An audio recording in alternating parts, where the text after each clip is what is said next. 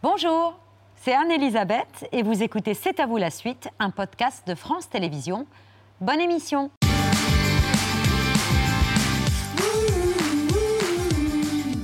C'est à vous en direct jusqu'à 20h55 avec Émilie, Pierre, Patrick, Mohamed, Mathieu, Marc-Olivier Fogel, le directeur général de BFM TV, et Édouard Philippe, le Premier ministre qui est resté parce qu'il avait quelque chose de... L'ancien Premier ministre. Heureusement, il y a toujours... Tout le monde avait compris. Elisabeth doit se mettre à la page. Je ne vous confonds pas Castex. encore avec Jean Castex. On est tous- Merci euh, Marc-Olivier, sans qui je ne serais rien. Vous vouliez, dire, vous vouliez nous dire quoi? Parce que vous êtes resté pour ça. Je vais revenir sur ce que vous aviez dit, sur ce que Marc-Olivier Fogel avait dit, en parlant de, cette, de cet échange tendu.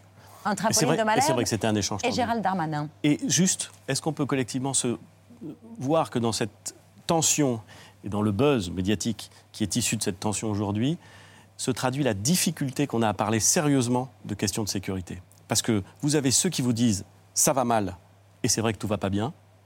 Et le ministre, il essayait de dire qu'il y avait des choses qui allaient bien, et c'est vrai qu'il y a certains sujets sur lesquels ça va mieux.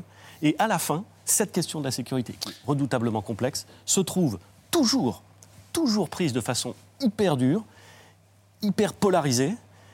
Et à la fin, bah, on parle de la tension. On en et parle, mais en même temps, pour, les, on parle pas de la euh, pour sécurité. le million de téléspectateurs qui regardaient euh, les 30 minutes ce matin, pour le coup, euh, le ministre de l'Intérieur a pu Non, mais dresser son bilan et en ce sens, euh, il a pu, parce que challenger, expliquer que oui, il y avait des mauvais chiffres, mais euh, ce qu'il a, pu- ce qu'il a pu faire euh, depuis qu'il est euh, place Beauvau. Donc Et en même temps, par ailleurs- sur le fond, voilà, c'est. Par ailleurs, Marc-Olivier Fogiel, sa première réponse, avant d'aller dans l'échange tendu qu'il y a pu y avoir avec Apolline de Malherbe, sa toute première réponse, c'est de se demander s'il n'est pas sur CNews, de vous accuser de, de démagogie, de, de populisme. De quoi vous me parlez Vous n'avez pas vu ce, ce moment-là où Gérald Darmanin... Ah. J'essayais de faire une plaisanterie, mais à- à- à- mal à propos sur CNews. Je ne savais pas ce qu'était CNews. Ah, pardon, oh là là. Il est tard, hein, Elisabeth. hein.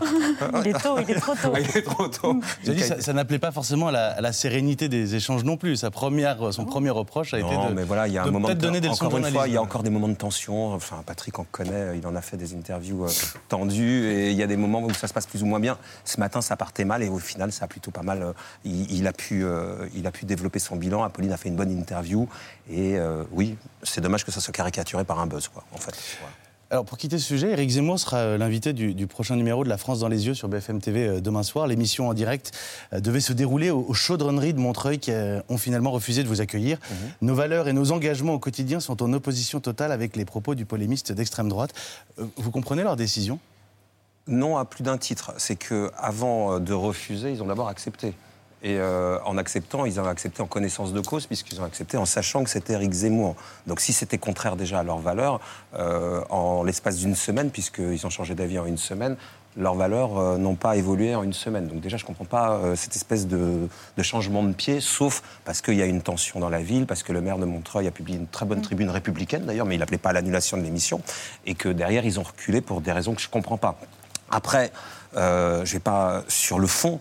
Euh, Éric Zemmour est candidat à l'élection présidentielle. On peut ne pas être d'accord euh, avec lui. J'ai entendu le Premier ministre tout à l'heure euh, s'opposer sur le fond. En même temps, je vois pas en quoi il ne pourrait pas développer ses idées dans une inter- dans une émission où il est challengé par des Français et des journalistes. Donc s'opposer à ce qu'il soit reçu dans une ville, je ne comprends pas. Mais ce n'est pas ce que demandait le maire de, de- de Montreuil. Euh, Lui voulait faire une manifestation républicaine devant sa mairie pour expliquer ce qu'étaient les valeurs de Montreuil. À ses yeux, très loin de celles d'Éric Zemmour. Je trouvais ça totalement euh, Recevable. recevable et, et- et correct. Je trouve que de la part du propriétaire du lieu, en revanche, il cède à une pression euh, qui se met tout seul un peu, un peu facilement. C'est Bruce Toussaint qui va présenter ce deuxième numéro de l'émission. Euh, Jean-Jacques Bourdin, lui, euh, vous lui avez demandé de se mettre en retrait de l'antenne. Décision prise une semaine après l'ouverture d'une enquête pour tentative d'agression sexuelle. Euh, la raison de cette mise en retrait, ne pas porter préjudice au fonctionnement quotidien de BFM TV et d'RMC, une décision qu'il a regrettée. Vous comprenez qu'il vive cette éviction comme une injustice? Oui, enfin, c'est pas facile de traverser euh, la période euh, qui est la sienne. Après, euh, il faut être juste pragmatique. Euh, Ça s'est passé en deux temps. Il y a d'abord eu cette plainte dont a parlé le Parisien. On a d'abord décidé de le maintenir à l'antenne pour pas bafouer la présomption d'innocence, parce que et à l'époque, je disais aux Parisiens qu'il n'était pas empêché de faire son travail. La semaine a prouvé, de façon pragmatique, qu'il était empêché de faire son travail. Valérie Pécresse l'a pris à partie et vous avez vu dans quelles conditions. Euh, Yannick Jadot a annulé sa, venue. Euh, deux des principaux candidats à la présidentielle euh, donc, ne viennent pas ou viennent dans des conditions compliquées. D'autres menacés de ne pas venir. il était juste plus en, position d'assurer l'interview quotidienne. Donc nous, notre décision, elle s'est faite en deux temps, elle est pragmatique. Lui, je comprends que privé de, son, de sa passion, de la vie démocratique, il, il le vive pas très bien. Après, euh, voilà, euh, c'est une mise en retrait. Lui le, vit mal. J'espère que euh, cet épisode va passer et qu'il reviendra à l'antenne à l'antenne de BFM TV. La raison principale pour laquelle vous êtes resté, Edouard Philippe, c'est pour assister à l'œil de Pierre. Donc ça on veut dire que tout ce que je viens de dire, ça n'intéresse pas du tout. Il est resté aussi pour ça. Ah, merci, Anne Mais surtout pour l'œil de Pierre.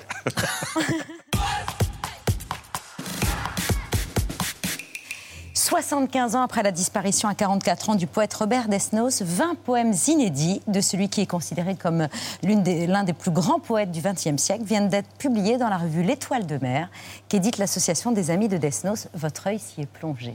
Ben c'est très fort, c'est très beau pour quiconque a une relation personnelle, comme vous, Édouard Philippe, avec Robert Desnos et son œuvre. Surtout que Desnos a, a, ému, bouleversé quasiment toutes les générations, lui qui a si bien célébré la liberté, la fantaisie, l'amour, l'engagement. Et par quelques comptines qui, dans la mémoire des enfants, se mêlent souvent à d'autres petits poèmes euh, de Prévert. Tout le monde a chanté un jour un des poèmes pour enfants de Robert Desnos. La fourmi. Une fourmi de 18 mètres avec un chapeau sur la tête. Ça n'existe pas, ça n'existe pas. Une fourmi traînant un char plein de pingouins et de canards. Ça n'existe pas, ça n'existe pas. Une fourmi parle en français, en latin les avanais. Ça n'existe pas, ça n'existe pas. Et pourquoi pas?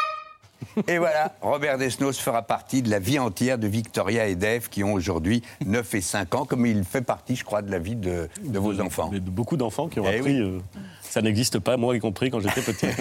Évidemment, passer ce clin d'œil aux enfants, Desnos, ce sont ses milliers de poèmes, les écrits de sa période surréaliste et les suivantes. Passionné de Desnos comme il l'est de littérature et de Proust en particulier, le grand bibliophile et collectionneur Jacques Le Tertre a retrouvé quatre carnets avec 123 poèmes. À cette époque, en 36, Desnos s'était fixé l'objectif d'écrire un poème par jour euh, avant de dormir, ce qui signifiait pour lui un petit peu avant l'aube. Face à ces découvertes, Jacques Le Tertre et les amis de Desnos avaient une première décision à prendre comment choisir les premières publications. Il l'a expliqué à Myrtille En fait, c'est Robert Desnos qui lui-même a fait le tri.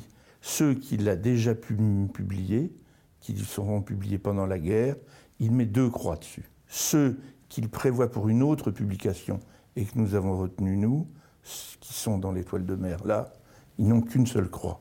Lui qui avait un vrai talent de, dessinateur, il a euh, mis plein de petits dessins un peu partout, avec ses grands thèmes favoris, la lune, le soleil, la sirène, l'étoile de mer, tout ce qui est sa fantaisie à lui.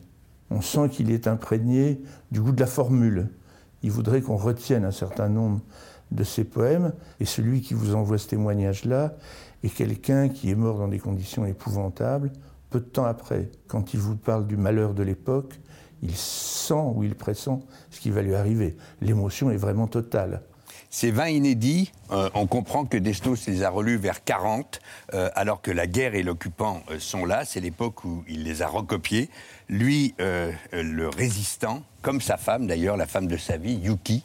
Euh, il a déjà écrit sur la mort, c'est même confondant quand on sait sa fin, euh, la force avec laquelle il évoque la mort. Il sera arrêté en février 44, il a été dénoncé. Après la prison de Fresnes, ce sera le camp de Compiègne, puis ce sera euh, Auschwitz, Buchenwald et enfin Térésine en Tchécoslovaquie. Quand les Russes libèrent le camp, il suivra ce qu'on a appelé la marche de la mort des déportés, épuisés mais qui tiennent sur les routes. Il succombera au typhus le 8 juin 45. C'est vraiment trop triste, si près d'être libre.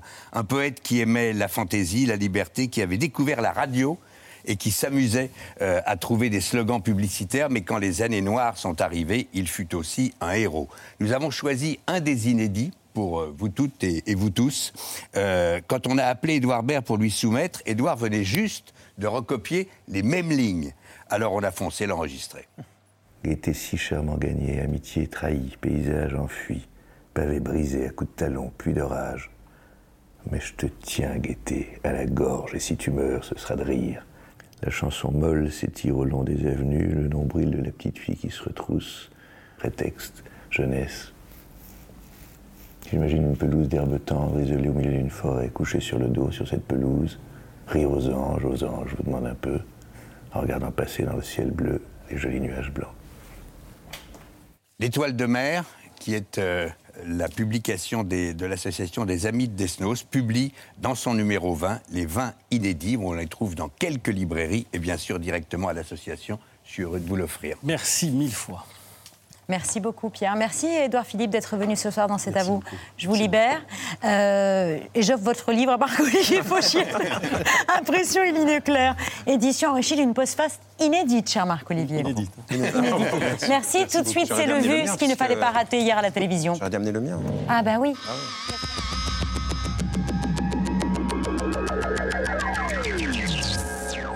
Bienvenue à vous, Fabrice Eboué. Bonjour. Vous vous réveillez doucement. Non, je sors de soirée, je vais mentir à personne parce que je me suis dit si je me réveille tôt, je vais pas être en forme, donc je me suis dit je ne dors pas. Ce qui a été un mauvais calcul, je ne vous le cache pas, mais on va, on va y arriver quand même. On Il n'y a va pas de très bien y voilà. arriver. Éric Dupont-Moretti est mon ami. Point. Lorsque je suis en société et que quelqu'un dit du mal de mon ami, je le défends comme je défends tous mes amis. Je vous dis, euh, on n'est pas là pour défoncer nos amis. Je, On a défoncé je- personne. Je redis cette phrase. On a assez d'ennemis pour Ouais. défoncer nos amis. Lola Bigard et Jean-Marie Bigard, on n'en parle pas. Voilà, c'est clair, c'est net. Voilà, c'est nos amis. Et je suis comme ça. Moi, j'ai une règle. Les amis, euh, je les protège. Les ennemis, je, ne les protège. Voilà, voilà, c'est vrai. voilà, c'est tout. Donc, et alors après, on va dire que je suis partial. Mais c'est vrai que oui.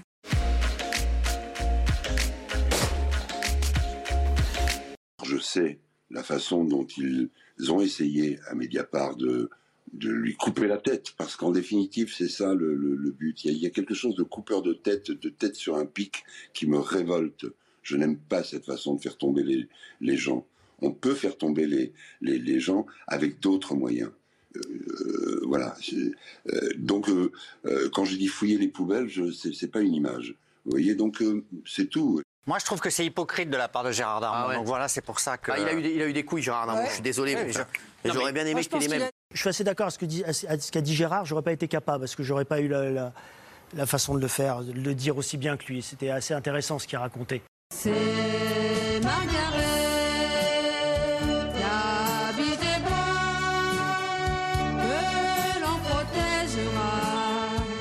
faut sortir le fait que ce soit vos amis. Je Non. sais que vous êtes. euh, Ah voilà, bah, c'est là, bah, c'est là, Moi, têtu. moi, moi, je veux dire, je suis de producteur de l'émission. Je suis producteur de l'émission. Sur mes plateaux, on parlera pas mal de mes amis. Voilà, c'est clair. et c'est.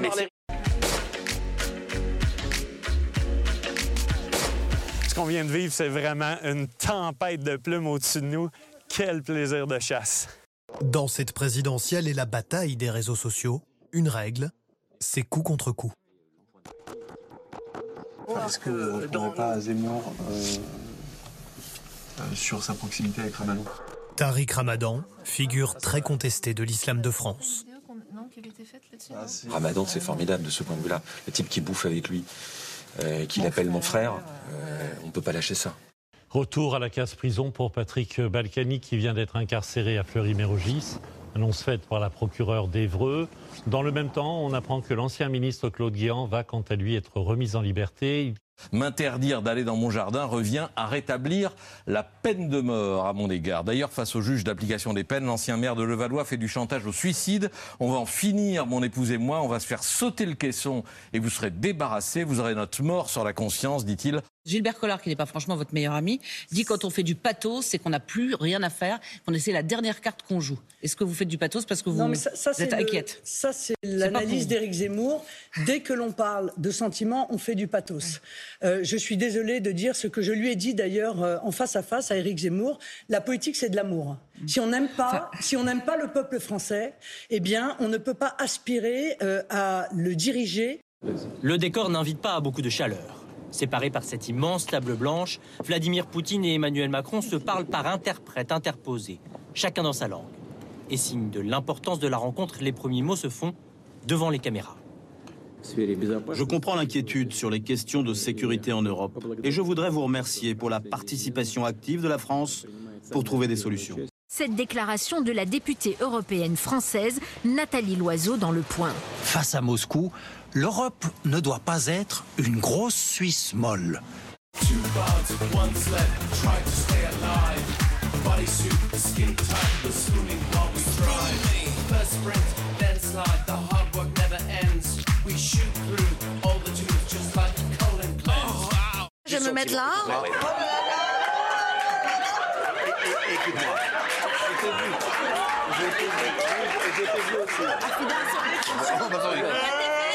Allez, on rentre les coups, Johan, on se baisse, on se couche.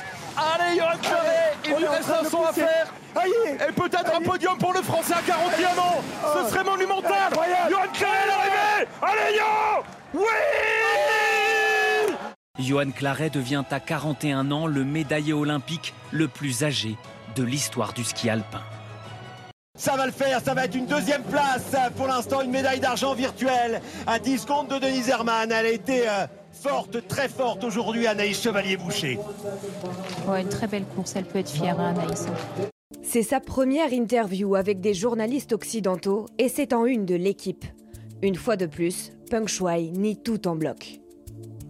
Agression sexuelle? Je n'ai jamais dit que quiconque m'avait fait subir une quelconque agression sexuelle. C'était hier à Pékin, dans la bulle sanitaire. Une interview très encadrée. L'ex numéro 1 mondial en double n'est pas seul. Son interprète, c'est un dirigeant du comité olympique chinois, de dos sur cette photo. S-I-M-A-G-R-E. C'est cela. une Ouais, cible bravo. Plus de la moitié des enfants, 53%, déclarent avoir augmenté le temps passé sur leurs écrans, notamment pendant les confinements. Les pédiatres dénoncent des conséquences néfastes qui accompagnent cette addiction de plus en plus présente. Plus 8% pour la télévision, plus 11% pour le smartphone et jusqu'à 23% pour la tablette. Près de 600 000 euh, abonnés. Général de Gaulle avait la radio de Londres. Moi, j'ai Facebook. Le chiffre, du, jour, notre chiffre.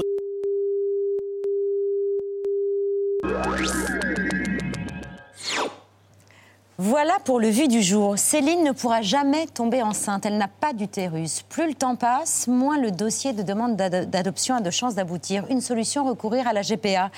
Pratique illégale en France. Une décision d'autant plus difficile à prendre que sa famille se déchire sur le sujet. La GPA, c'est peut-être la seule option qui nous reste. Une option? Payer une femme pour faire un bébé à ta place? Non, mais c'est pas tout à fait pareil. Mais c'est exactement ça. Non mais enfin, Céline, vous avez le temps. T'as pas encore 40 ans et la commission d'agrément, là, n'a pas dit non. J'avais 32 ans, maman, quand j'ai fait ma première demande. Oui. Dans pas longtemps, ils vont me dire que je suis trop vieille. Je sais, je sais à quel point tu souffres de ne pas avoir d'enfant, d'accord. Mais la GPA, mais non C'est... Mais vraiment, c'est contre nature. Et naître sans utérus, c'est pas contre nature?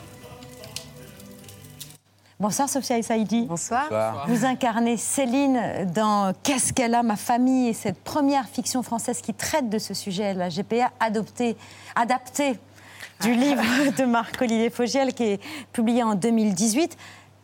Formidable euh, téléfilm, ultra réussi. Et- Vous imaginiez, en écrivant ce livre en 2018, qu'il donnerait lieu à une fiction française?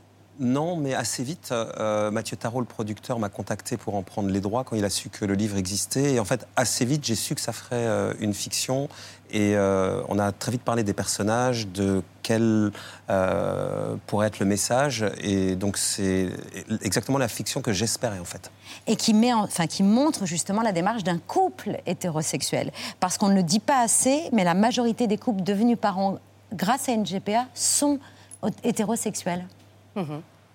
Et c'est dommage qu'on ne le dise pas assez. Les chiffres euh, qu'on a, mais comme euh, la GPA, c'est donc euh, illégal en France, donc les chiffres, forcément, ils ne sont pas le reflet exact de la réalité, puisque les gens ne viennent pas dire j'ai fait une GPA a priori. Mais grosso modo, on estime que sur les parents en France qui ont eu recours à la GPA, essentiellement aux États-Unis, 60% sont des couples hétérosexuels. en fait. Moi, je le savais pas avant de faire le film. Et ça ne concerne pas non plus une, une classe aisée de la population. Il y a des familles qui s'endettent pour pouvoir recourir à une GPA. C'est ce le cas de, c'est le c'est cas le de cas de notre cette famille. Ouais. Ouais, ouais, ouais. Des agriculteurs. qui sont, sont pas du tout aisés, mais qui tout d'un coup se lancent dans cette aventure-là, en dépit de l'opposition, de l'hostilité de leur famille. Ça, c'est terrible. C'est votre la mère de Céline dans le film qui l'incarne. Et ça, c'est des situations qui arrivent régulièrement. Bah, en fait, euh, moi, le livre, il y a trois ans, euh, j'ai commencé par raconter mon histoire parce que je ne voulais pas me cacher derrière euh, mon petit doigt. Mais au départ, c'était un livre de journaliste euh, qui allait explorer le monde de la GPA. Et donc, j'ai rencontré euh, différentes personnes, pas que des couples d'ailleurs, euh, qui ont eu recours à la GPA. À chaque fois, c'était des angles journalistiques différents pour raconter une problématique. Et donc, le couple euh, qui est dans euh, l'un des deux couples de- de- de- de- du, du téléfilm euh, est très inspiré du deuxième couple du livre. Et donc, cette histoire de gens qui s'endettent, mais vraiment euh, euh, de façon ultra conséquente, euh, et qui, qui finalement n'ont plus qu'une seule obsession dans la vie, c'est de pouvoir être mère. Ça, ça nécessite des sacrifices immenses. Et donc, en fait, en gros, ce que j'essaye de dire, c'est que le cliché qui consisterait à dire c'est un truc de gay, bobo, parisien, ce que je suis, euh, euh, ce n'est pas la réalité de la GPA. Et donc, euh, C'est pas la majorité, c'est pas la la majorité. Donc, dans ce que j'essaie de raconter au moment du, du livre et maintenant au moment du téléfilm, c'est la réalité de, de tous ces profils de gens qui ont eu recours à, à finalement à, à une autre façon d'être parents et qui sont très divers et pas du tout les caricatures et les clichés qu'on peut en faire. Et notamment, et notamment cette, cette jeune femme Cécile dans votre livre qui est incarnée par Céline, dont l'oncle ne lui adressait plus la parole. Et il a fallu que le livre sorte.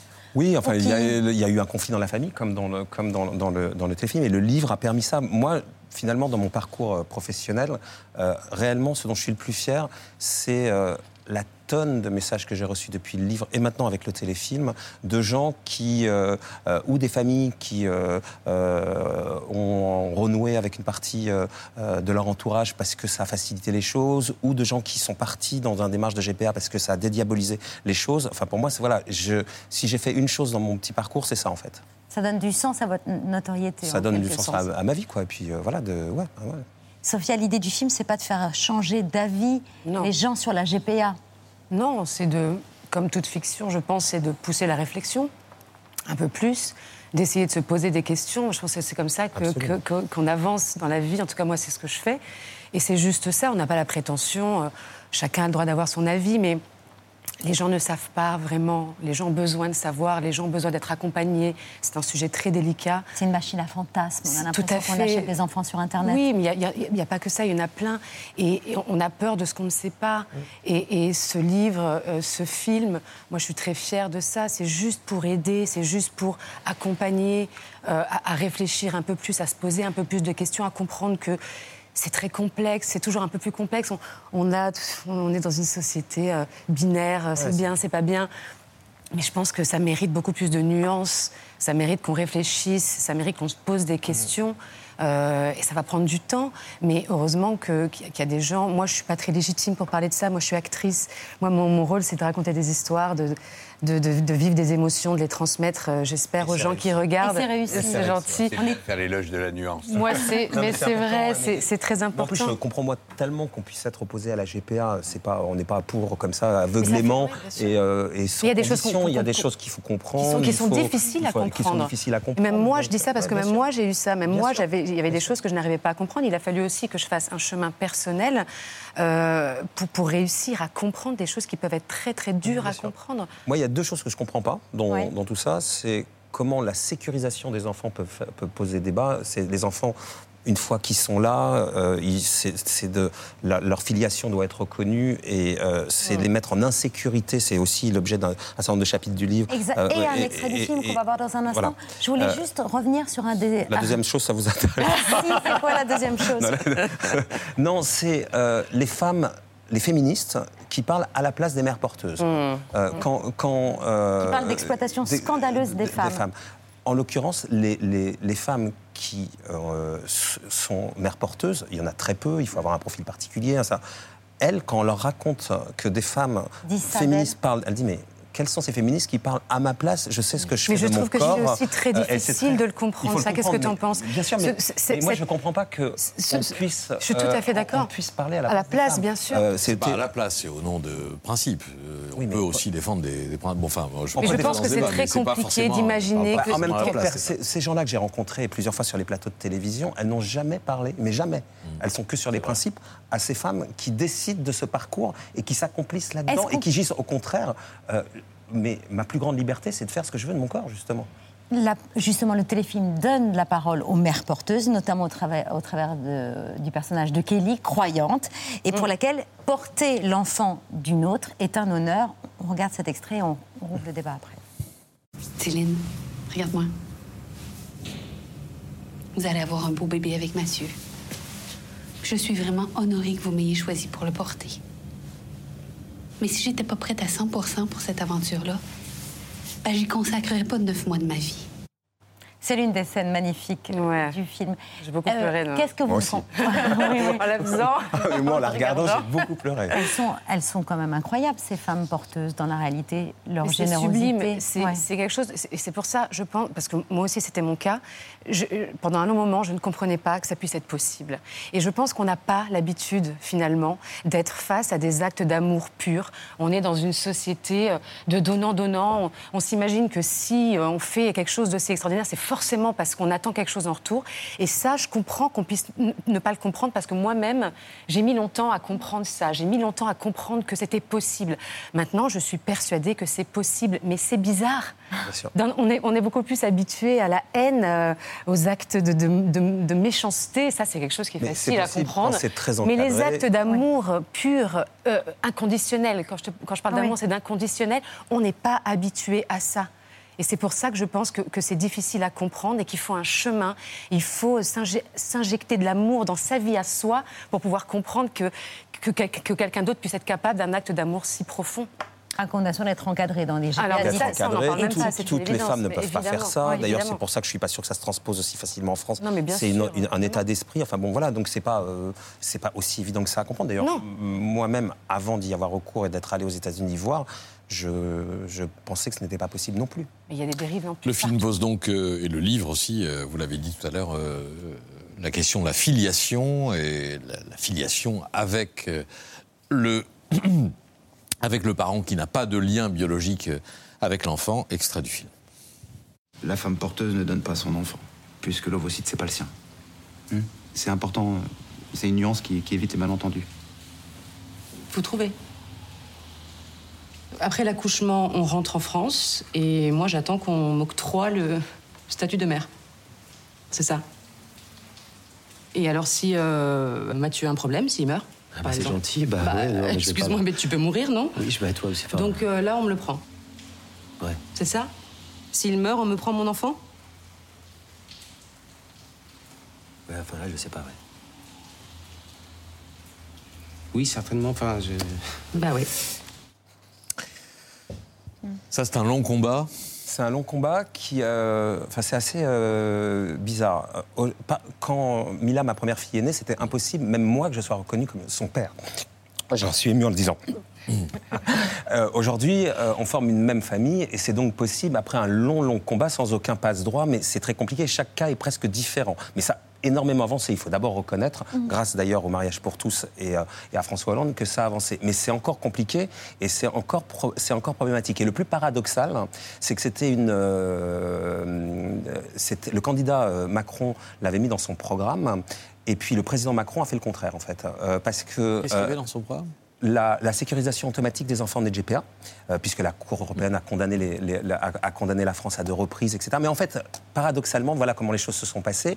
Euh, la Cour de cassation, après 20 ans d'aller-retour, a finalement, euh, il y a un an et demi, considéré que ça devait être une sécurisation automatique. Donc finalement, les magistrats, en appliquant la loi, ont fait ce que les politiques n'ont pas fait, pour mille raisons. Il y a eu autre chose dans le quinquennat. C'est pas... Ce qui me semble un peu bizarre, c'est qu'au profit de la loi bioéthique, et donc euh, de la PMA, la loi a été réécrite pour revenir en arrière. Donc ce que les magistrats ont donné grâce à la Cour de cassation et ce qui ont simplement en appliquant la loi, on dit bah, en fait ces enfants doivent être sécurisés après 20 euh, ans de procédure. Voilà la loi et aujourd'hui leur sécurisation doit être automatique, ce qui était la promesse du candidat. Bah, finalement, la loi bioéthique est revenue en arrière et donc cet arrêt de la Cour de cassation ne tient plus et ça reste la croix et la bannière euh, pour. Euh, alors, il faut être honnête, hein, ça a considérablement évolué. Moi, quand on a euh, fondé notre famille et on a, on a eu notre première fille, c'était totalement impossible que 11 euh, ans après, on forme une famille euh, et que ça soit et qu'on ait un, un, livret de famille avec deux pères, deux filles, c'est magnifique. La République française est magnifique. Elle a accueilli cette, elle a accueilli cette famille comme plein d'autres. Mm. Donc il y a eu une pro- je n'espérais pas ça à la naissance de ma fille. Euh, mais en revanche, euh, c'est pas, nous c'était possible parce qu'on avait des papiers particuliers dans un certain États des États-Unis. C'est pas pareil. Et le plus paradoxal, les cas les plus difficiles, c'est pour les mères dans les couples hétérosexuels qui ont donné leurs ovocytes par ailleurs, donc qui, qui ont un lien de filiation génétique euh, de fait. Pour elles, dans plein de cas, c'est la croix et la bannière pour qu'elles soient euh, la- Reconnues la- mères. reconnues mères de, leurs propres enfants. Les fameux couples Ménesson, vous savez, c'est ceux qui ont finalement il y a 20 ans, parce que les jumelles ont aujourd'hui 20 ans, Oui. ont posé ces, enfin, et Première toutes- procédure toutes ces- qui a abouti. Et toutes ces décisions juridiques, c'est elles qui les ont portées. La mère n'est toujours pas la mère de ses propres enfants. Euh, c'est quand même Donc le vous truc de dingue. interpellez Emmanuel Macron euh, Non, j'interpelle personne non parce que le quin- non, Bah, très sincèrement, j'interpelle personne. Je dis simplement, et le livre en était la- l'illustration. j'ai- j'ai- Et j'ai raconté au candidat Macron, euh, en revanche, et à plein d'autres- et à tous les autres candidats à la présidentielle, des vraies histoires euh, réelles de couples qui se séparent, de couples qui l'un qui meurt avec des enfants Sans en question- insécurité juridique. Sans que la question soit portée dans le débat présidentiel, on n'entend pas. Euh, en revanche, vous avez vu ce sondage quand même récent, la IFOP Femmes Actuelles, 57% de Français favorables à la GPA pour les couples homosexuels et pour les couples hétérosexuels, c'est euh, davantage. Oui, c'est crois. 72%, je crois. chose comme ça, oui, j'ai vu ça. Ouais, la, la société française est prête à ça. Moi, franchement, je ne dis pas. euh, je ne sais pas me prononcer là-dessus. Évidemment, je suis favorable pour la GPA éthique telle que je l'ai vécue euh, aux Ouais. États-Unis. Est-ce que Michel, qui a porté mes filles euh, cette mentalité très particulière et qui ressemble beaucoup dans les téléfilms à ces- Est-ce qu'on pourrait transposer ça dans la mentalité plus latine ici? J'en sais rien. Pour la GPA, je le suis. Pour la GPA en France, j'en sais rien, pour dire la vérité. Ce qui est sûr, c'est qu'il n'y a rien de plus beau que l'arrivée d'un d'un enfant désiré dans ce monde et que l'émotion, elle marche à, à plein dans ce téléfilm qui sera diffusé demain soir sur France 2, suivi d'un soirée débat animé par Julien Bugier. Une dernière question avant de remercier nos invités. Marc-Olivier, vous avez découvert le film en novembre avec euh, votre ami euh, Dave, le parrain de, de Mila, votre première fille. Il a fait une lourde chute à son domicile euh, le 25 janvier dernier. Il est toujours hospitalisé. Est-ce que vous avez des nouvelles à nous donner? Comment va-t-il? Il va bien. Euh, je vais reprendre la respiration aussi. Euh, il va bien. Il va bien. Euh, il a fait une lourde chute. euh, il a eu quatre jours très compliqués. Et aujourd'hui, il va bien. Et euh, il nous écoute, d'ailleurs. Il, va peut-être, euh, il peut vous envoyer un SMS. Voilà, il vous écoute. Euh, non, il, il- voilà, il, il répond à son portable, il va bien. Mais euh, il a eu chaud.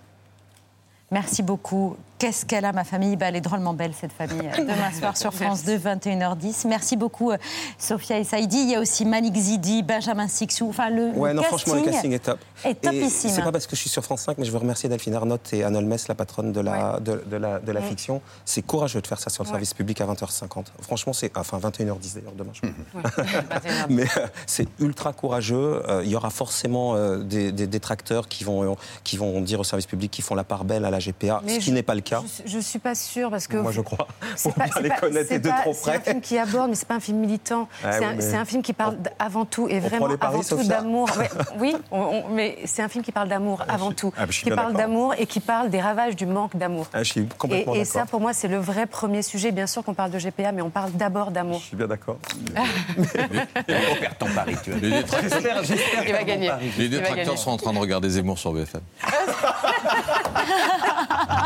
Très bien. Merci pour la promo, Patrick. Merci beaucoup Marco, merci, Merci, Sophia, bravo merci à tous les deux.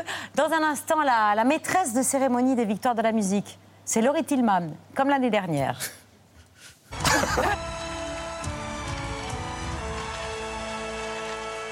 Bonsoir à toutes et à tous et bienvenue à la scène musicale en direct sur France 2, sur France Inter et France Bleu pour les 36e victoires de la musique. Bonsoir Laurie. Bonsoir Stéphane et bonsoir à tous. Quel bonheur de vous retrouver pour célébrer la musique. Les artistes qui nous manquent tant, ces 36e victoires, sont placés ce soir sous le signe de l'espoir. Nous avons été privés de scène cette année, alors ce soir, France 2 va vous en offrir. Oui mais bon, enfin voilà. On n'a pas de victoire. C'est facile pourtant Regarde Bonsoir Laurie Tillman. Merci de votre présence ce soir à l'occasion des 37e victoires de la musique qui seront diffusées ce vendredi 11 février en direct. Euh, vous avez échangé Stéphane Bern contre Olivier Mine, c'est vous qui avez demandé. Bah, c'est le seul moment où j'ai le droit d'être infidèle en fait dans la vie, donc ça va, ça se passe bien. Non, mais j'ai écrit à mon prochaine, Patrick Cohen. Ouais, pourquoi pas Oh, je vous le déconseille. Mais bon, ça, c'est un C'est pas moi qui décide, en tout cas, je suis pas infidèle volontairement. Laurie, est-ce que vous voulez bien nous présenter les révélations musicales de cette 37e cérémonie qui vous accompagne ce soir? Oui, alors euh, ben, on, on va être, euh, on, on est des femmes, donc du coup on va présenter les hommes avant. On a le, le- les frangins Terre Noire avec euh, Raphaël qui s'est pris une porte tout à l'heure, mais tout va mieux. Tout, va mieux, ouais, est sous contrôle. Ah. Euh, et, euh, et Théo qui euh, donc euh, Terre Noire qui nous viennent de Saint-Étienne et qui euh, et qui sont nommés euh, ce vendredi. Je suis trop contente, je viens de les rencontrer. Et on a Anna euh, qui va représenter, euh, bah, qui tu es, tu es présente dans une, deux, ouais, Une- catégorie, ouais. révélation féminine de Exactement. euh, féminine de, de l'année pour les victoires et euh, Silly Boy Blue. Silly Boy Blue, pardon, je la présente comme Anna, comme si on se connaissait. Ça me va très bien. Elle est nantaise, je suis bretonne, donc euh, pardon, Anna et Silly Boy Blue, voilà, qui est, qui est fantastique et deux jeunes, trois jeunes talents, euh, euh, ouais, qui sont touchants et, euh, et trop frais, j'adore. Et vous avez le track là avant cette cérémonie tous les trois? Ouais, quand même, ouais. Oui, bien c'est- quand même un, un enjeu important, c'est flippant, mais on est à peu près prêt. Ouais. Du coup, on peut manger et aller bien maintenant. Euh, moi, Anna ça va. En fait, je crois que j'ai pas encore tout à fait assimilé ce qui allait se passer. Donc, euh, du coup, je suis très concentrée sur euh, le travail et ce qui reste à faire. Une chose après l'autre. Voilà. Et là, il suffit de prendre une fourchette, de la planter dans l'assiette et la planter dans le repas, dans le- le- l'assiette magnifique que nous a préparé Franck Dervin, chef du restaurant Circonstance dans le deuxième arrondissement de Paris. Cher Franck, je vous laisse présenter. euh, Alors, vous avez un émincé de bar assaisonné d'orange sanguine, euh, fruité et acidulé, euh, de quelques graines de sésame torréfiées euh, au curry et des pousses de, de coriandre, euh, voilà, du, qui viennent du 20 du 20e arrondissement, cultivées en bio par paysans bretons. Merci beaucoup, chef. Paysans urbains, pardon. Robin Breton. Urbains. Voilà, on, on mélange tout. Merci beaucoup, chef. Merci, à demain. À demain. Raphaël et Théo, non seulement vous êtes de Saint-Étienne, comme l'a dit euh, Laurie il y a un instant, mais vous avez pris le nom d'un quartier de Saint-Étienne, c'est ça? Terre Noire. Ouais, Terre Noire, c'est notre quartier d'enfance. C'est une terre de, de mineurs, euh, de- d'arrivée de nos grands-parents aussi, arrière-grands-parents immigrés. Donc voilà, on a pris le, le nom de chez nous. C'était important. Et la terre est noire? Euh, le- anciennement, oui, de- Ouais. dans, les, dans les galeries de mines. Dans mais, les galeries, ouais. Et aujourd'hui, non, c'est c'est plutôt verdoyant. C'est euh, des, comment on peut dire, c'est des lotissements, des HLM, une autoroute au- qui traverse. Et Euh, accolé au Massif Central. Donc on a tous les, tous les environnements. Et définitivement de Saint-Étienne, puisque vous avez participé à la chanson euh, que Lavillier euh, a consacrée à Saint-Étienne sur son dernier album, enfin la nouvelle chanson, puisqu'il y en avait déjà une euh, plus ancienne, Sous un soleil énorme, c'est le titre de l'album, et la chanson Je tiens d'elle. Je tiens d'elle, ma Saint-Étienne, plus brave que belle, plus frère que fier, plus fier que celle qui n'ont pas souffert. Je savais pas bien comment devenir ce musicien. S'ils n'avaient pas rencontré ces deux garçons, je ne pense pas que j'aurais réécrit sur Saint-Étienne, et surtout pas de cette manière limpide, extrêmement pure. Ah oui, pure. C'est bien la première fois que je dis c'est ma mère qui m'a acheté ma première guitare. Eh oui. Franchement, ça ne me serait pas même venu à l'idée de dire un truc comme ça. Mais là-dedans, ça passe. Belle rencontre et, et magnifique chanson. Comment, comment, comment s'est fait, le, comment s'est fait la rencontre avec Bernard? Vas-y, je t'en prie, Théo. Il, il a décidé de nous rencontrer, il avait envie de, découvrir des nouvelles pousses, quoi. Et, euh, et on... C'est joli. Bah oui. Et on, et on s'est, on s'est, euh, on s'est rencontrés. Il a aimé la manière dont on connectait ensemble. Il sentait qu'on venait plus ou moins quand même du même terreau. Enfin, j'ai ressenti ça. Son, son père a travaillé avec notre grand-père, en fait, à, à la manufacture d'armes de Saint-Étienne. Saint-Étienne, ouais. Donc ils ont, ils ont travaillé ensemble, et nous, c'est l'histoire qui nous a suivis euh, depuis qu'on est gamin, en fait. Ouais. Et, quand- et quand on lui a raconté ça, donc nous, on savait évidemment, mais lui, non. Et quand on lui a raconté ça, il- tout Ouais. de suite, ça a ouvert quelque chose. Enfin, en, en tout cas, ça a simplifié quelque chose dans l'échange, une forme de filiation. Et ensuite, il est, il est venu au studio. euh, J'aime bien ces photos. Parce que c'est vraiment, c'est un homme euh, vraiment qui était d'une élégance incroyable avec nous. On a passé cinq jours de studio. Il est venu. On n'était que tous les trois. On a écrit cette chanson tous les trois. Et, euh, et on l'entend en radio. Et, et on est extrêmement fiers de ça, quoi. Lavillier, grand oublié des victoires de la musique. On espère que ce sera réparé un jour cette année ou une autre. Euh, à propos de filiation, l'album que vous défendez, Les Forces contraires, la mort et la, et la lumière, il est né justement aussi du- d'une histoire familiale, du décès de votre père? Ouais, c'est la, c'est la mort de notre père qu'on avait à affronter euh, à l'aune de l'écriture de ce disque, ce qui n'est pas forcément le sujet, l'épreuve qu'on imagine quand on traverse, quand on est musicien. Mais en tout cas, on avait ça à faire. On avait ça à traiter.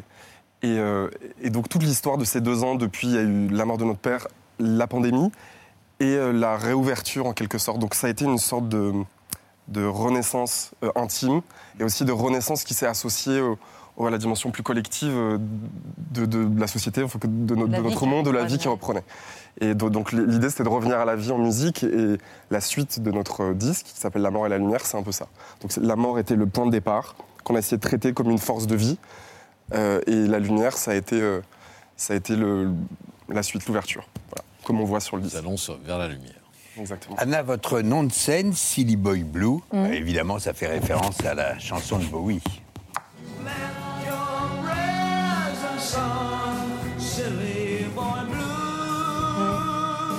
En, en fait, vous avez écouté, je crois que vous avez étudié cet artiste euh, que le monde entier continue d'aimer, bien sûr, pour l'éternité. Vous l'avez étudié sous toutes les coutures, vous en avez même fait votre mémoire. Ouais. Qu'est-ce qui vous a le plus inspiré de lui?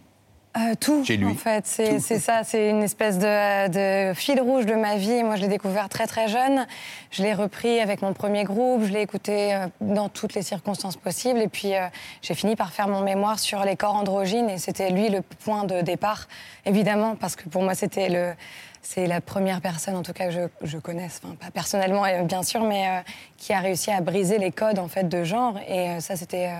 j'ai voulu en savoir plus et du coup j'ai retracé un peu euh, tout ce qu'il a fait pour lui et puis pour les autres euh, artistes ensuite. Mais euh, vous, vous évoquez aussi des artistes féminines sans Mhm. lesquelles, sans les références desquelles vous ne seriez sans doute pas monté sur scène. Ouais. Vous pouvez nous en donner quelques-unes. Oh, il y en a plein. Euh, Il y a Joan Joan Jett, il y, a, euh, il y a Lady Gaga, il y a euh, en France, il y a Isia, il y a Clara Luciani. Enfin, tout, en fait, en grandissant, quand on grandit et qu'on voit des femmes tenir des guitares ou être au piano ou même juste monter sur scène et interpréter des chansons, on se dit ben, peut-être que si elle le fait, je peux le faire. Et moi, c'était nécessaire d'avoir ces modèles-là en grandissant. Quoi. Ben, on voit la force qu'elles vous ont donnée, qu'elles ont donnée à votre talent quand on vous écoute dans The Fight, extrait de votre album.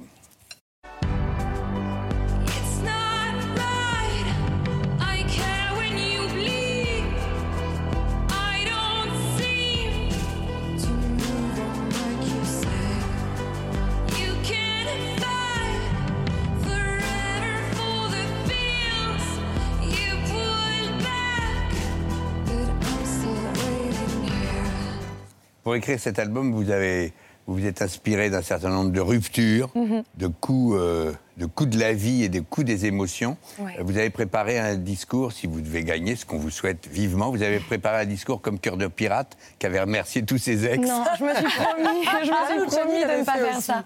Non, non, je me suis promis de ne pas faire ça. Euh, J'ai bien trop de gens plus importants dans ma vie à remercier si jamais, Ah si jamais je gagne. Donc, euh, je pense que j'irai plus vers, spontanément vers les gens qui m'ont apporté des, des belles choses immédiatement, plutôt que des douleurs que j'ai dû transformer en chansons ensuite. En belle chanson. Vers les futurs merci. plutôt que sur les ex. Exactement. Laurie, avant les remerciements, les encouragements de Sylvie Tellier et de Diane Lair, Miss France 2022. On est ravis que Laurie euh, présente les victoires de la musique. On embrasse Olivier, mais c'est vrai qu'on on aimerait la voir un petit peu seule aux commandes. Moi, Laurie, je l'adore dans cette fonction-là. Elle a une dynamique que j'adore. Euh, elle danse, elle chante. C'est comme ça qu'on aime la voir. C'est son meilleur rôle. On est extrêmement fiers de Laurie. C'est un peu euh, une icône pour nous. Elle, elle écrit des livres. Elle est capable de nous euh, donner des conseils sur des postures de yoga, de, yoga, de nous régaler dans son restaurant ou de nous divertir à la télé. Franchement, euh, 100%. On t'embrasse fort, Laurie. tu vas cartonner comme d'habitude. Gros bisous. Trop sympa. Bah voilà. Vous avez le Merci. trac encore ou pas? Parce que la dernière fois, c'était euh, c'était dur. L'année Euh, dernière, le non? trac? Ouais. Oui, mais euh, j'adore ce trac, j'adore ce stress, j'adore m'en nourrir, j'adore. bah, on serait pas performant si on n'était pas traqueur, traqueur ou traqueuse, donc je vais tenter de, ouais, de, de m'en nourrir pour être au top le jour. Vendredi 11 février, Oui. en direct sur France 2, les 37e victoires de la musique. On sera évidemment devant notre poste. Tout de suite, on est devant le poste pour la story média de Mohamed Bouafsi.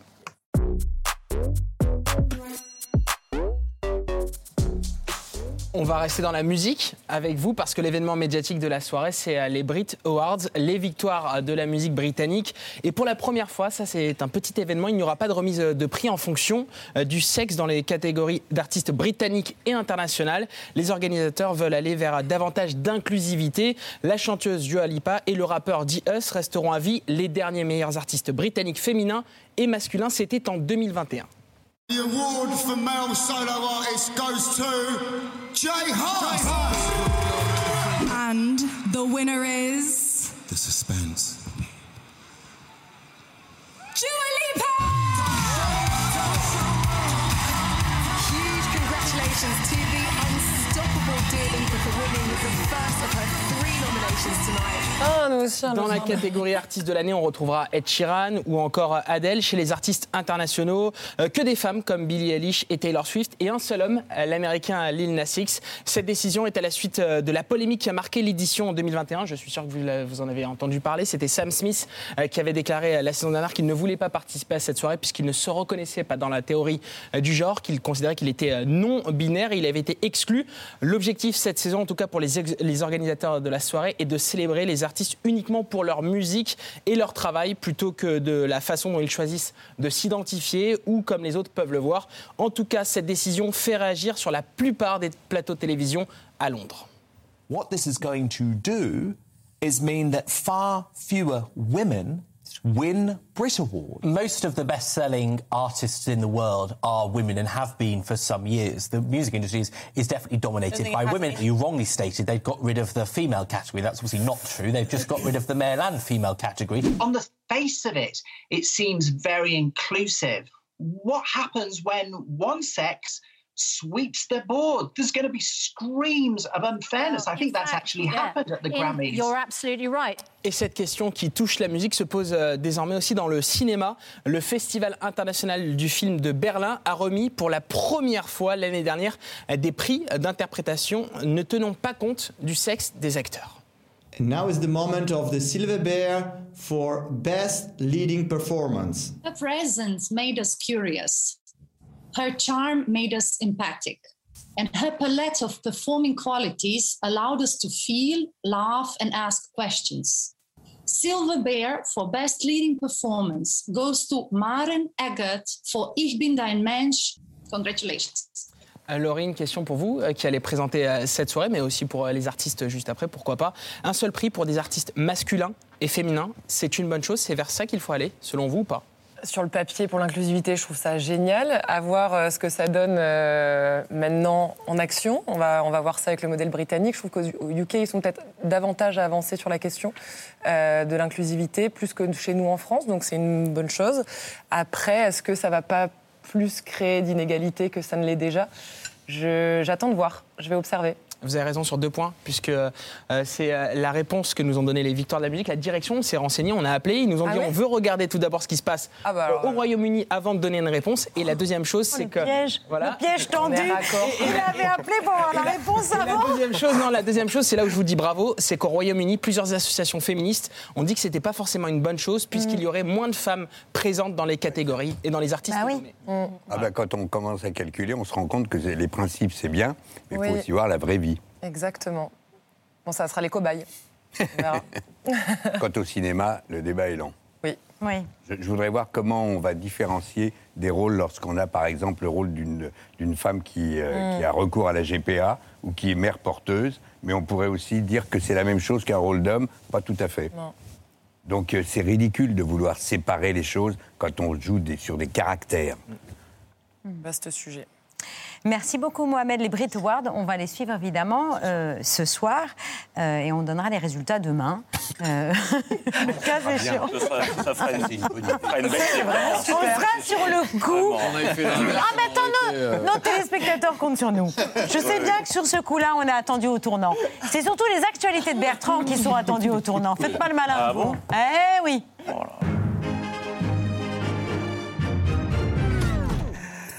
Bonsoir à la une de ce 8 février. Cette nouvelle, nouvelle menace de Mark Zuckerberg, le PDG de Meta, a prévenu qu'il pourrait fermer Facebook et Instagram en Europe. La cause, une impossibilité de stocker les données personnelles sur les serveurs américains en raison du règlement sur la protection des données. Mais c'est terrible. fermer Facebook et Instagram en Europe. Monsieur Zuckerberg, vous, vous avez pensé à eux Que vont-ils devenir? Que vont devenir les influenceuses, leurs chorés, leurs produits contrefaits? Que vont devenir les grands-parents qui piquent leurs blagues sur rigolus.com Celle de la chaise était d'ailleurs pliante. Où les complotistes vont-ils partager leurs théories piochées sur lavéritévraie.org Et surtout, que va-t-il devenir? Que va-t-il devenir, lui? Sans près de 600 000 euh, abonnés. Général de Gaulle avait la radio de Londres. Moi, j'ai Facebook. Ouais, Monsieur Zuckerberg, vraiment, Marc, ne fermez pas Facebook. La France a vraiment besoin des vidéos du général Dupont-Aignan. Image tirée de la série documentaire de François-Xavier Ménage, La bataille de l'Élysée, diffusée hier sur TF1, qui nous a également permis de découvrir que Valérie Pécresse est vraiment la reine de la com. Elle ne laisse rien au hasard. La mise en scène, c'est son truc et c'est très impressionnant. Même lorsqu'elle se réveille, ce que personne ne fait, hein, lorsqu'elle se réveille d'une micro-sieste dans un train, elle trouve directement où se trouve la caméra. Le temps d'une micro-sieste. Quelques minutes, comme les navigateurs. Pour Et hop là reprendre des forces avant le meeting du soir. Comment fait-elle Un retourné caméra aussi précis que flippant et avec un masque en plus, on est à la limite à ça du silence des agneaux. J'ai dégusté son foie avec des fèves au beurre et un excellent.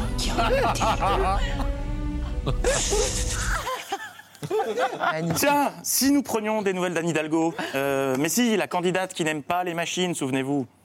Quand euh, les machines remplacent les humains, ça va pas, quoi. Bon, eh bien, je suis au regret de vous annoncer qu'entre Anne Hidalgo et les machines, ça ne va pas mieux. Vraiment pas mieux. Aujourd'hui, au Conseil de Paris, c'était séance en visio. Je donne tout de suite la parole à Delphine Guater. Vous avez la parole et vous êtes euh, à distance. Veuillez patienter, nous recherchons votre correspondante. Votre temps d'attente est estimé entre 2 et 28 minutes. Please hold the line, we are looking for your contact. LV2. Est-ce que vous pouvez brancher votre micro, Madame Guater? Je crois qu'il n'est pas branché. Le micro de Madame Guater n'étant effectivement pas branché, nous vous conseillons de faire appel à un autre membre du Conseil de Paris. Peut-être euh, en attendant que le problème technique euh, visiblement soit euh, résolu, est-ce que Jacqueline Pénez est présente? Oui. Voilà, on va faire comme ça. Appelons Jacqueline. Jacqueline Pénez, est-ce que vous êtes en ligne avec nous? Est-ce que vous pouvez brancher votre micro? Alors, le micro n'est pas branché, Madame Pénez. Alors, on a un problème. Je demande aux équipes techniques de la ville de bien vouloir le régler. Ça serait mieux que je le fasse pas en direct. Est-ce que Valérie Catelli est en lien ou c'est Oui. le même problème technique? Non, mais euh, qu'elle soit là, c'est très bien, mais qu'on l'entende, c'est mieux. Bien, alors on va essayer de résoudre rapidement, s'il vous plaît, ce problème technique. Merci. Rapidement. Et quand ça veut pas, ça veut pas. Non, vraiment, les machines ont une dent contre Anne Hidalgo. Notre caméra la suivait alors qu'elle attendait de passer en duplex sur LCI. Bah, rebelote. Un joli remix du tube du groupe Tragédie dans les années 2000. Hidalgo Pas très bien, non. Non, non, j'entends pas bien là. Non, je n'entends absolument pas. Oui, j'entends. Enfin, bien pas. Voilà. Oula, là c'est trop fort. Non, là j'entends rien tellement c'est fort. Non, j'entends rien du tout. Là, c'est euh, des grosses basses. J'entends rien du tout, hein, donc je ne vais pouvoir répondre à rien. Je n'entends rien du tout. Ah, quand les machines remplacent les humains. Et pendant ce temps, Éric Zemmour poursuit sa campagne sur les réseaux sociaux. Sa dernière vidéo postée nous a permis de découvrir son rire. Au moment où on passe à 14. Alors, je sais pas quelle était la vanne, mais, mais ce rire me dit quelque chose. Carrosse au retour de la Russie. C'est moi, c'est moi, Rostopchin, qui ai foutu le feu. Ah Oui, oui, oui, oui, c'est lui. Au moment où on passe à 14. Tu te rends compte En bref, je crois que Thomas Soto regarde un petit peu trop la concurrence.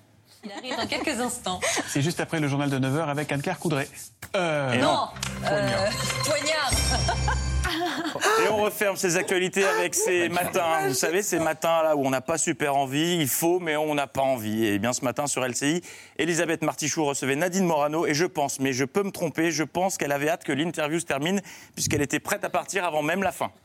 Feriez-vous en, en cas de duel Non mais pourquoi vous ne dites pas vous- vous avez déjà perdu Donc positionnez-vous, vous avez déjà perdu. Moi je considère qu'on va gagner. Donc Ça, je vais c'est pas répondre à pas cette répondre à cette Bah question si. qui est aussi une question sur les Mais- valeurs mais- mais- suis très intéressant, mais j'ai vraiment beaucoup mieux à faire. Merci Morano Merci, Madame d'avoir été euh, ce matin sur le plateau de LCI. Bonne journée à vous. Voilà, mon taxi vient d'arriver, je pilote. Allez, salut. Bravo Bertrand, les actualités de Bertrand, c'est tous les soirs dans C'est à vous. Merci beaucoup. Théo, Raphaël, Terre Noire, Anna, Silly Boy Blue. Ouais. Voilà. Vendredi soir, en direct, on pensera à vous, on sera là, on pousse. Laurie Tillman, présentatrice des victoires euh, de la musique 2020. croise les doigts aussi. Exactement. On pousse. On pousse. Merci. Ouais, on pousse. C'est les rugbyman qui disent Mais ça, oui. on pousse, c'est la mêlée qui pousse. Exactement. Euh, merci beaucoup d'avoir accepté notre invitation. Euh, tout de suite sur France 5, le documentaire alimentaire du mardi soir, la truite, un poisson que, que rien n'arrête. Vraiment, rien. Mais rien. J'ai déjà rien. vu une truite. Moi, sur ce, elle a bien raison, Elisabeth Martichoux. Allez, vais. Merci de nous avoir suivis. Salut les gars. Si vous voulez, faites ce que vous voulez. Si vous voulez vous tourner vers Nicolas pour euh, dire bonsoir à nos téléspectateurs, ça ne me regarde plus. À demain, 19h, je vous embrasse.